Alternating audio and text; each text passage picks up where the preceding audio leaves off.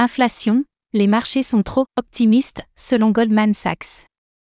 Les marchés sont-ils trop optimistes en ce qui concerne l'inflation? Oui, selon Goldman Sachs, qui estime que la baisse sera plus lente que prévu aux États-Unis. Du côté européen, le FMI met en garde l'Union contre une prolongation des forts taux d'inflation. Qu'est-ce qui se dessine pour les années à venir?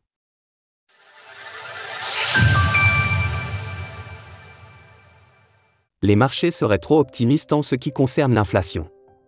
Selon les analystes de Goldman Sachs, les marchés semblent tabler sur une baisse rapide de l'inflation aux États-Unis, qui réduirait la pression en termes de prix.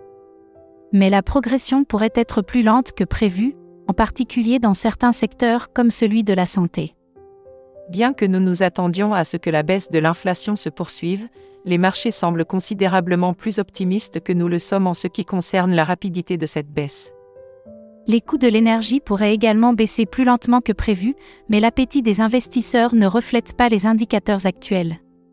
On rappelle que la Réserve fédérale ne compte pas réduire ses taux d'intérêt prochainement. Mercredi dernier, son directeur Jérôme Powell indiquait ainsi qu'il faudrait attendre 2 à 3 ans pour voir l'inflation baisser de manière vraiment significative. L'Europe mise en garde par le Fonds monétaire international, FMI.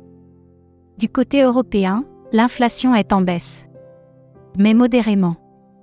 Trop modérément selon la directrice du FMI, qui expliquait sur Euronews qu'il s'agissait d'un risque élevé pour l'Union européenne. Le La chose la plus importante pour l'Europe est de maîtriser l'inflation.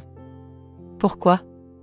Parce que l'inflation est mauvaise pour la croissance et qu'elle est une taxe sur les pauvres. À moyen et long terme, il est essentiel pour l'Europe de stimuler l'innovation et de créer plus de dynamisme les prévisions de la BCE indiquent que l'inflation pourrait baisser à 5,4% cette année, contre 10% sur l'année qui vient de s'écouler. Il faudra cependant attendre 2025 pour envisager le taux de 2% ciblé par la Banque centrale. D'autant plus que les facteurs sont multiples.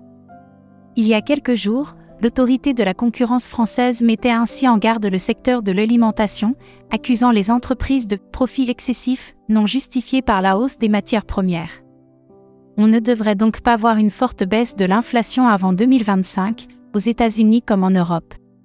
Cela devrait continuer de mettre en avant des solutions financières alternatives, dont les crypto-monnaies. Euronews. Retrouvez toutes les actualités crypto sur le site cryptost.fr.